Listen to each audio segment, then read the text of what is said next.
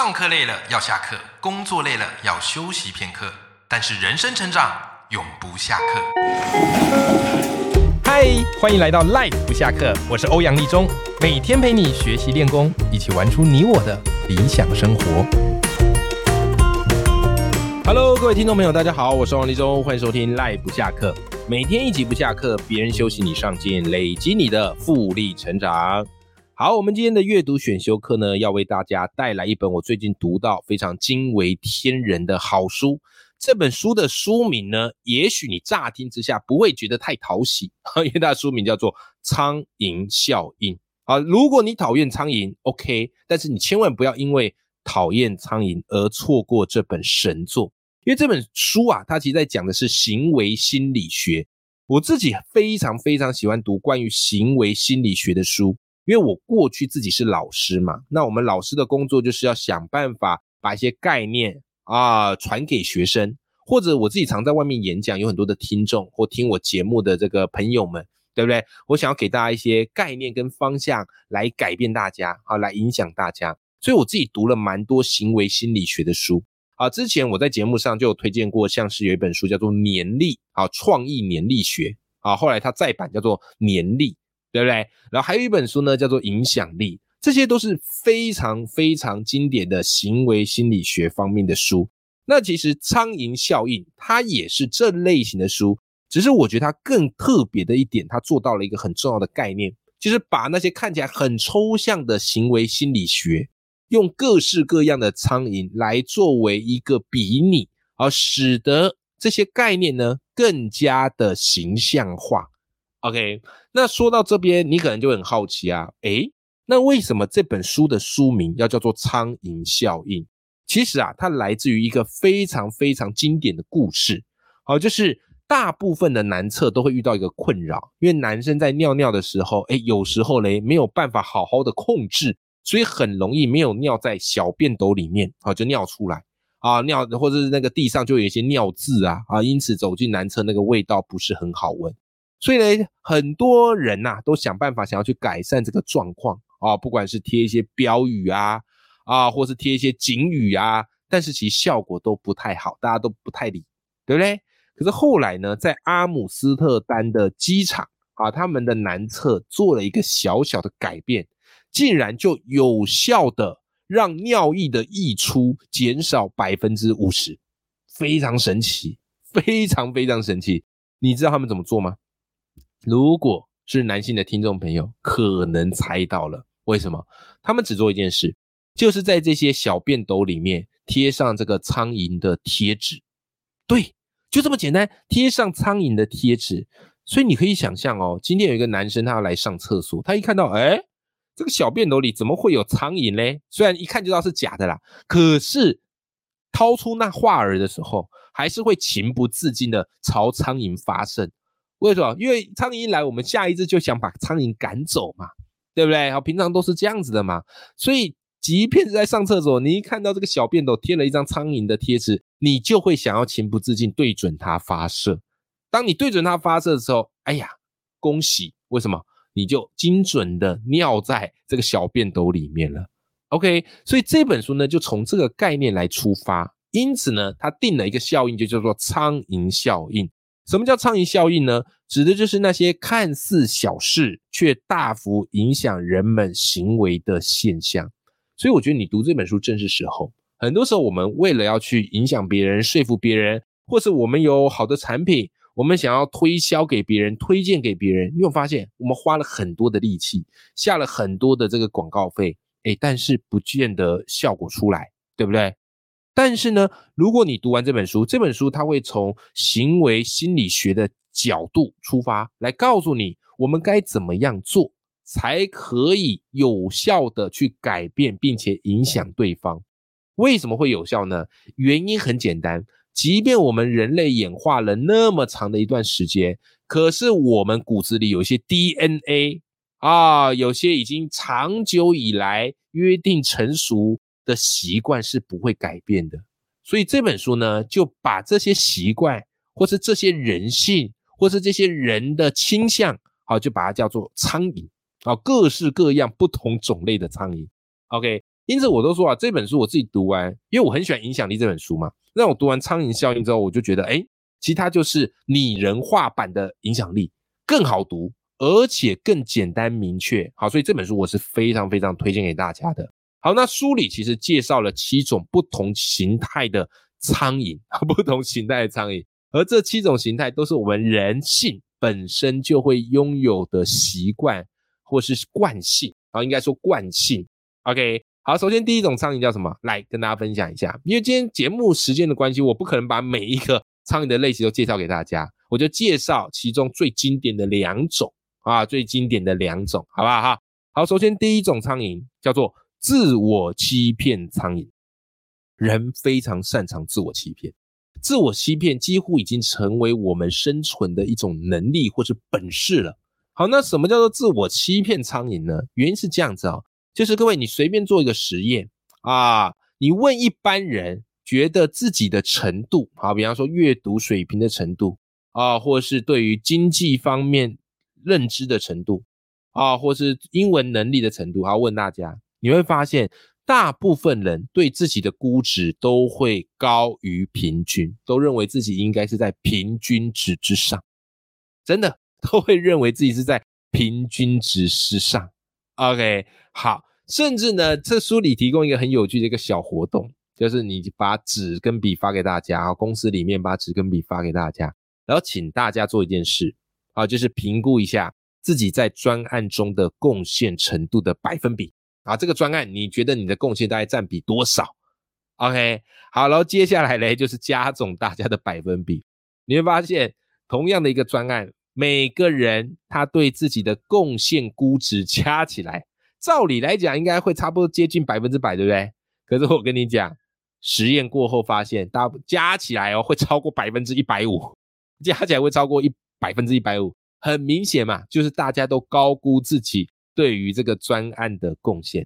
对，这个就是我们人内建的一个 DNA，叫做自我欺骗苍蝇。其实它有另外一个非常专业的术语，啊，叫做邓宁格鲁格效应。什么叫做邓宁格鲁格效应呢？它指的是稍微了解某个主题的人，往往大幅高估自己的专业程度。也就是说啦，半瓶水响叮当。OK，那为什么大脑会这样呢？很简单，因为我们大脑在做任何决定的时候，你可以想象，我们大脑会指派一个发言人，然后并且向外界来护航这些决定，而且讲的好像自己好像很专业。其实每次上网，你看到大家对于时事的一些评论啊，对于一些经济的见解啊，啊，或者是这对于整个这个国际情势的分析啊，哦，每一个都讲的跟专家一样，都头头是道，对不对？事实上，很多时候我们都只是在怎么样嘞？叫做自我高估啦，好，都是在做自我高估。OK，然后再来哦，像是这种自我欺骗苍蝇，还会有一个很有趣的现象，怎样现象呢？就是我们在归因。啊，归属原因，好推导原因上，常常会发生很微妙的误判。什么意思？比方我们人倾向是这样啊，如果今天发生一个好事，对不对啊？发生一个好事，我们倾向呢，好事归因于自己的努力。OK，好，但是呢，如果是发生那个坏事，我们倾向把坏事归咎在外在的原因。啊，归咎在外在的这个变数。好，举个举个例子来讲，好，举个例子来讲，好不好？你升迁了啊，在公司表现不错，升迁了，这时候怎么样呢？我们就会怎么样？归因自己嘛，啊，归因自己说，哎呀，还不是我很努力，我就说我的实力很强吧，我就说我很厉害吧，对不对？好，但是呢，如果今天你上班迟到，啊，你上班迟到啊，晚了一点到这个公司，你可能会想，哎呀，这个迟到又不是我害的。还不是那个路上啊，刚刚那个红绿灯太久，而每一条街都闪，每一条街都是红灯，对不对？啊，我明明就是正常时间出发，怎么迟到了呢？有没有？我们会归因在外在原因，这是对自己。可是各位很有趣的一件事哦，如果是判断对方，我们的归因方式又不一样。好，比方对方发生好事，我们习惯把对方发生的好事归因在外在。啊，比方某某人升迁了。然后某某人升迁，然后大家在聊天，这时候你可能会讲：“哎呀，那个升迁我跟你讲啦，就是因为他会拍马屁啦。”啊，就是因为他整天都在那边打好关系啦，他都不是实力啦。而且我听说哦他家的背景很硬啊，你看自己升迁就是自己的努力，别人升迁就是人家家庭背景好，对不对？啊，人家的好事我们习惯归因在外在，但是呢，如果是别人的坏事呢，我们就会习惯归因在他们自己。好，比方今天同事迟到了啊，我告诉你啦，他就是懒惰啦，啊，每次上班都摸鱼啦，啊，然后这个也迟到，然后又早退啦，怪了。自己迟到哦，就是这个红绿灯的问题啊；别人迟到就是他自己本身的问题。你看，正因为啊，我们很容易产生这种归因的谬误来合理化自己，所以自我欺骗的苍蝇哈，常常就会在我们心中起到了一些作用，好吧？这就是第一种苍蝇，叫做自我欺骗苍蝇。那我必须说，这本书还有一个我非常非常喜欢的点。因为书里啊，它其实会把很多的概念都讲，而且里面也会引用到很多专业的术语。那很多专业术语，如果你是第一次看这种行为心理学的书，你可能看的会有点一知半解，或是看到前面忘了后面，对不对？啊，所以呢，它其实在每一章的最后，它都会整理一个专业术语表。好，比方在自我欺骗苍蝇这一章，他就整理了很多的专业术语。好，刚才我们讲到的邓宁格鲁格效应，或是佛瑞效应，或是基本归因谬误，好，就是我刚刚后面有讲到的，好，或是安慰剂效应，好，以及反安慰剂效应。哎，我觉得这个蛮好的，这个整理是非常好的，就是你在看的时候，你就可以有效的把这些我们常发生的谬误再一次的复习一遍，好，来避开这些谬误，好不好？好，这是第一种苍蝇啊，跟大家介绍的。好，来，接下来书里分享七种苍蝇嘛，对不对？好，接下来它有第二种苍蝇啊，跟大家分享一下。这个第二种苍蝇叫什么苍蝇？懒惰苍蝇。懒惰苍蝇，我跟你讲，我们人的懒惰超乎你想象，人的懒惰超乎你想象。书里举了很多很好玩的例子哦。他说什么呢？因为大家有时候要投那个洗衣机的钱要硬币，可是有时候没有那么多的硬币，对不对？就为这件事情苦恼。所以后来呢，在美国有一间新创的公司，它提供什么样服务？你很难想象啊！它提供的服务是，你每个月付二十七美元，你就可以得到一卷二十五分的硬币，总共有八十枚啊！那加起来呢，合计大概是二十美元的价值。哎，各位，很不可思议吧？你付二十七美元，然后他给你二十美元的硬币，就是为了让你方便去投币使用。这个服务会有人要吗？各位，这个服务当时推出来之后，大受好评，好大受好评，因为很多人都遇到这样的一个困扰，觉得就换零钱是一件非常麻烦的事，或者带一堆零钱是很麻烦的事，所以很多人用了这项服务。啊，不过后来这个新创公司因为某些问题啦，好，后来就没有再去营运，好，可能有洗钱的疑虑还怎么样。总而言之，从这个案例就可以明显清楚的感受到，人的懒惰驱使我们怎么样嘞？愿意为所有可以帮助我们啊，可以尽情懒惰的服务来付费。OK，好，甚至呢，后来他们也有去做一些实验调查，也蛮有趣。他们做了一个洋芋片的品牌测试。OK，他们想要知道这个洋芋片怎么样可以增加它的销售度啊，销售亮眼。好，或许它不是最有名的这个洋芋片啊，但怎么样可以让它销售变更亮眼呢？结果呢，试了很多方式，发现有一种方式是最简单有效的。什么方式？很简单，在商场里面。把这个洋芋片的货架移到最中间，就是大家都会经过，大家也都看得到，让人不仅看见，而且好拿。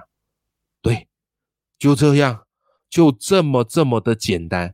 好，所以呢，从这些例子你就可以发现，我们人内在就是懒惰。如果有人可以帮我们把这些事情轻松的做好，让我们不用选择，让我们不用筛选。让我们随看随取，那么我们的大脑会驱使我们去购买这些商品，或是采用这些服务，非常神奇。那从另外一个行销的角度，这个叫做什么呢？叫做推力。推力啊，所以呢，借由容易、明显、有趣的方式来引导人们做出期望的行为，这个叫做推力。但是其实推力反过来讲的概念，好，跟推力相反的概念叫做什么呢？叫做淤泥。想象一下啊，就是你穿越那种很粘稠的淤泥。那淤泥跟推力就是完全不一样的一个这个轴线。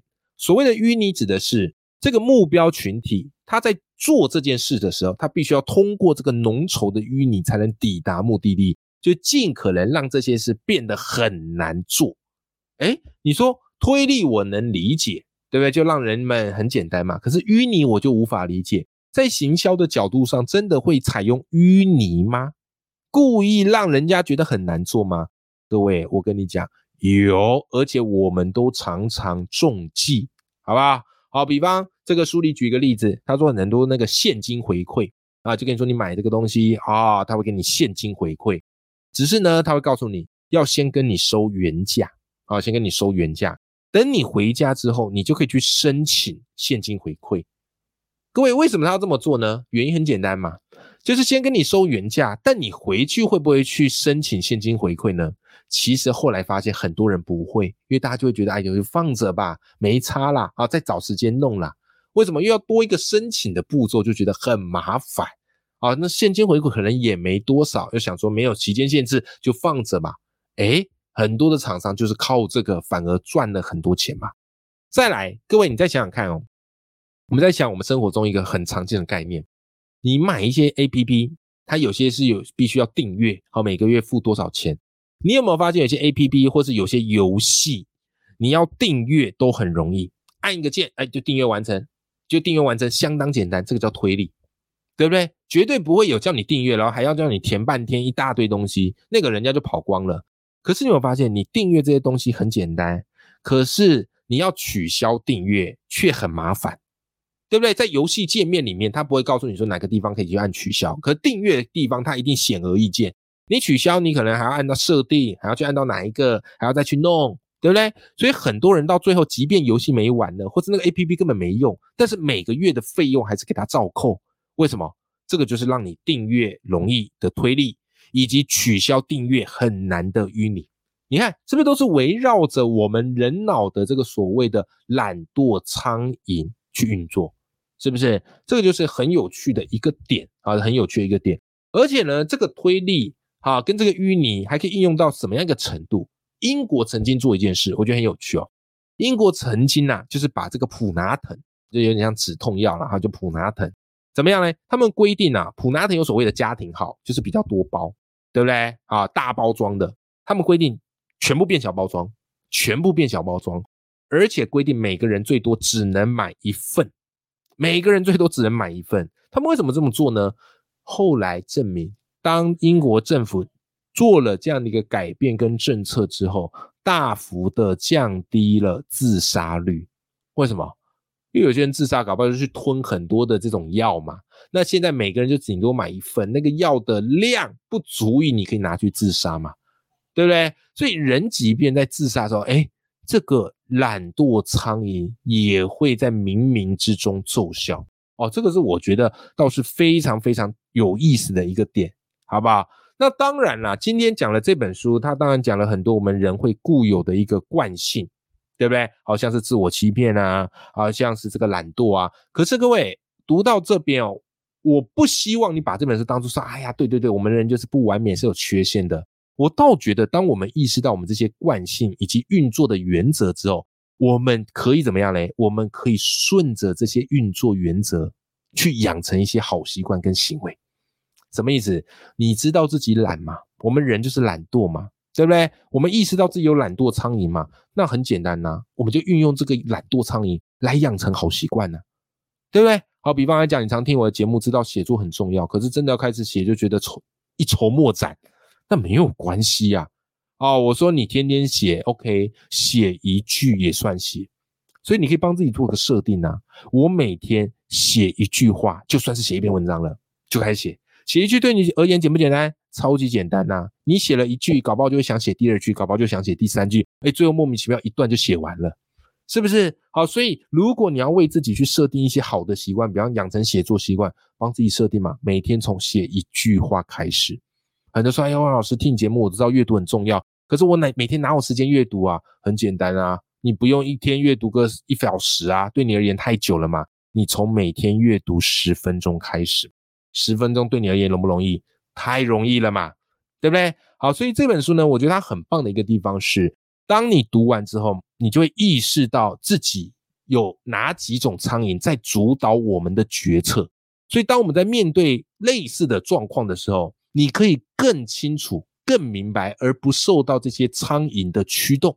但是反过来讲，当我们今天要养成一些习惯，然后我们觉得很难、很抗拒的时候，我们可以反过来运用我们这些苍蝇，让这些习惯、让这些行为好运作，就这么简单，好不好？好好的，今天跟大家介绍这本书，我自己很喜欢呐，叫做《苍蝇效应》。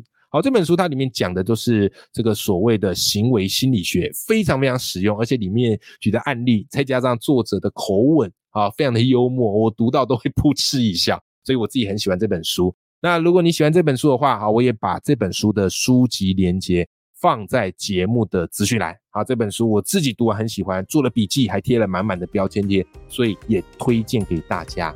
永远要记住，眼里有光，心中有火的自己。那么我们今天这期节目就到这边，我们下期节目见，拜拜。